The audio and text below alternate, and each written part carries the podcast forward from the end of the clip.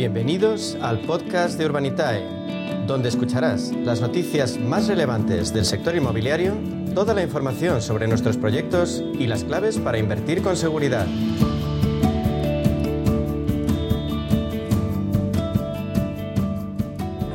Bueno, pues hoy en nuestro espacio de inversión inmobiliaria de la mano de Urbanitae vamos a profundizar en las claves financieras que nos ofrece el mercado de la inversión inmobiliaria.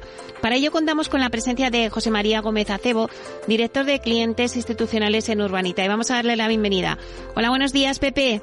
Buenos días, Meli. Encantado de estar otra vez con vosotros. Bueno, Pepe, es tu primer programa del año y aunque estamos ya pues casi acabando enero, pero en primer lugar aprovecho para felicitarte el año eh, y nada, darte, darte la bienvenida en esta nueva temporada. Y si te parece, para entrar en materia, Pepe, si, bueno, pues vamos a comenzar analizando las previsiones para el sector inmobiliario en el nuevo ejercicio. Según los expertos, la inversión se ha ralentizado, aunque, eh, bueno, pues en los precios se están viendo que ya pues se va moderando. Bueno, todo apunta a que la inversión en inmobiliario tendrá dos periodos bien diferenciados en este año. La primera mitad eh, de los seis primeros meses, ¿no? Como con más dificultades y todos hablan de la segunda otra mitad ya como más relajados, ¿no? Sí, ese sería el titular. Una primera mitad de año que será floja y a la expectativa, a ver qué pasa, y una segunda donde se reanimaría el mercado, por supuesto condicionada con lo que pasa en la guerra de Ucrania, que en este momento es lo que marca un poco la, eh, el entorno macro. Vimos una combinación, ya sabes, de tres fuerzas negativas, el conflicto bélico, que, además de la propia tragedia que representa en sí mismo, ha desencadenado una crisis energética, una inflación inédita en décadas y una serie de intereses que también están subiendo a una velocidad que no tenía precedentes. Todo esto nos lleva a un mal pronóstico para el PIB de 2023, que por otro lado se va mejorando en la medida que los datos, sobre todo el último trimestre del año, han sido mejores de lo esperado. Eh, en el ámbito inmobiliario, en 2022 fue un año récord. Se ah. movilizaron más de 15.000 millones de euros y ahí no incluimos ni las operaciones de... Es decir, estamos en una cifra un 38% por encima del niveles de 2007, que era el año antes de la burbuja inmobiliaria. Ahora lo que estamos es los inversores actuando con, con cierta cautela parece que en este ciclo los precios, de todas maneras, están corrigiendo con mayor rapidez porque la propiedad cambia un poco la tipología. Hay más activo en manos de inversores profesionales que son más sensibles a las variaciones y, por tanto, los precios se ajustan mejor. Esto favorece las transacciones y, y, en el fondo lo que está ayudando mucho es que sigue habiendo mucha, mucha liquidez en el mercado. Eso a nivel global.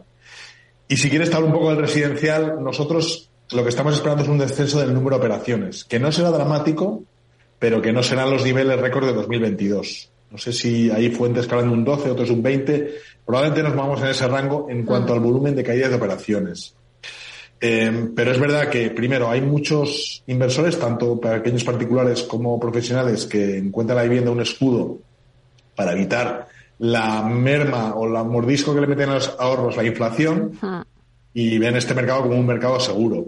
Pero por otro lado, en contraposición encontramos una subida de tipos que está afectando, por supuesto, a la capacidad de compra. Esto no está afectando tanto a la obra nueva, porque hay pocas promociones y eso hace que los precios se mantengan y que el interés siga, pero sí el mercado de segunda mano.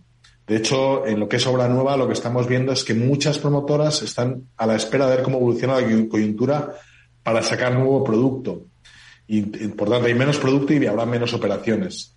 Y eh, se esperan subida de precios, se sigue esperando subida de precios, pero más moderadas.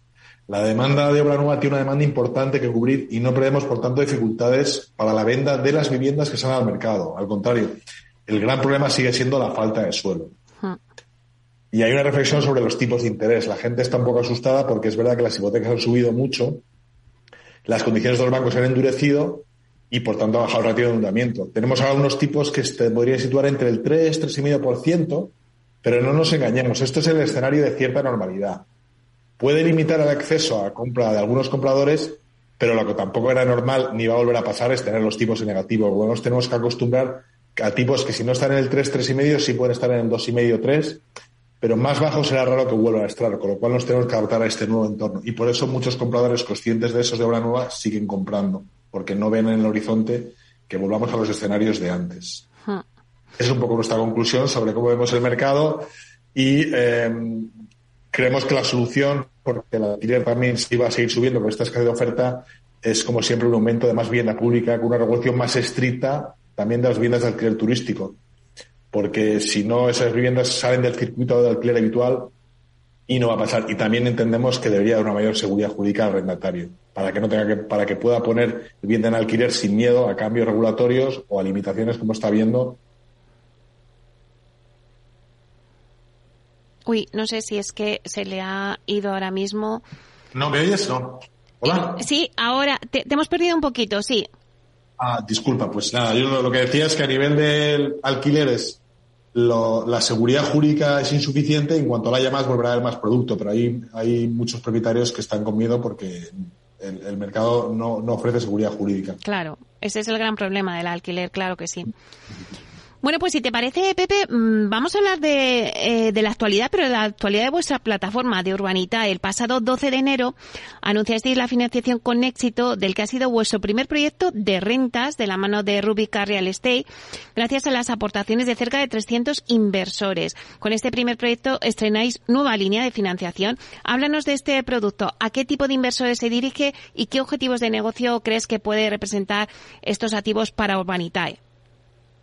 Pues sí, como bien dices, los, planes de Urbanitae pasan por impulsar durante los próximos 12 meses, por lo menos, diversos proyectos de compra de inmuebles arrendados eh, para que permitan obtener una rentabilidad recurrente a los inversores. Eh, nos hemos marcado como objetivo que este represente aproximadamente el 20% de nuestro negocio y prevemos levantar eh, volúmenes entre 20 y 20 el primer proyecto que citas, que es el que ya hemos hecho con, con es un supermercado día en Getafe, en Madrid, eh, con una rentabilidad para el inversor del 5%, rentabilidad neta, es decir, los dividendos que va a darle el proyecto es un 5% anual. Eh, estamos mirando ahora otra una operación para una casa del libro en una localización magnífica en el centro de Vitoria, siempre con contratos a largo plazo, con unas rentas que en, su, que en todos los casos nos, nos ponemos puesto como objetivo que no bajen del 5% de dividendos anuales y además que tengamos un cierto recorrido a la salida. Esto es un producto que se dirige sobre todo a inversores que busquen acceder a un activo seguro, que tenga un dividendo recurrente durante un periodo largo y con un elevado nivel de seguridad. Es decir, que la parte más conservadora de la cartera de inversiones, ya sabemos que un inversor ordenado debería tener inversores con diferente perfil de riesgo o rentabilidad, pues en este caso la parte más conservadora, pues te obtienes un retorno del 5% que en el fondo está muy bien. Hmm. Ya lo creo. Eh, bueno, entre las últimas operaciones que habéis hecho habéis, ha sido una eh, que habéis eh, cerrado hace poquito, ¿no? Con el sistema de prefunding junto al promotor Construverti. cuéntanos un poquito esta operación. Sí, te cuento un poco. Eh, eh, fue una operación de préstamo a un promotor con el que ya habíamos hecho una operación, que además liquidamos ahora, en una zona que conoce bien, porque es la cuarta o la quinta promoción que hace, de viviendas unifamiliares en, Cunita, en Tarragona. Eh, por lo tanto, era un producto que veíamos muy seguro, porque además eran siete viviendas, de las que cinco ya tenían contrato de compra-venta y la construcción estaba en marcha. Para nosotros era un producto de alta seguridad. Fue un retorno, una rentabilidad del 8,5, un préstamo al 8,5% de interés y el sistema de funding al que hace referencia es algo que hacemos cuando el volumen de, inversión es pequeño y la demanda es muy grande. Y para conseguir que entre el mayor número posible de inversores, que al final, como sabes, es nuestro objetivo, democratizar la inversión, pues levantamos el doble del capital requerido y de esta forma conseguimos que entraran prácticamente el doble de inversores de los que hubiéramos previsto. La gente se queda un poco con la mitad del ticket, más o menos un poco menos, porque respetamos los 500 euros como inversión mínima, pero permitimos entrar más gente como así ha sido. Pepe, nos queda un minuto, pero quiero que me digas, el próximo lunes lanzáis un nuevo proyecto en Marbella. Danos una pincelada. Rápidamente, proyecto en Camoján, urbanización de lujo en Marbella, cinco villas, en una zona de vivienda de alto standing, son villas caras, se vendrán como 5 millones, pero en una zona donde se, hay viviendas de 7, 10, 12 millones Marbella se ha convertido en el nuevo eh, Miami europeo, superando la costa azul y están dando muchísima inversión y por tanto creemos que comercialmente funciona bien. El retorno va a ser muy alto, como corresponde a un producto que todavía no tiene licencia ni preventas, pero creemos que en tres años pues eh, los inversores nuestros van a hacer retornos francamente atractivos. Lo podréis ver en, en la página de Urbanitae, la que os animo a entrar en urbanitae.com. Bueno, pues nada, estaremos ahí pendientes el lunes. Muchísimas gracias, Pepe, por estar aquí con nosotros. Eh, un placer y ya sabes, te esperamos próximamente para que nos hables de este mundillo de la inversión inmobiliaria. Muchas gracias a vosotros y encantado de volver. Hasta pronto, chao.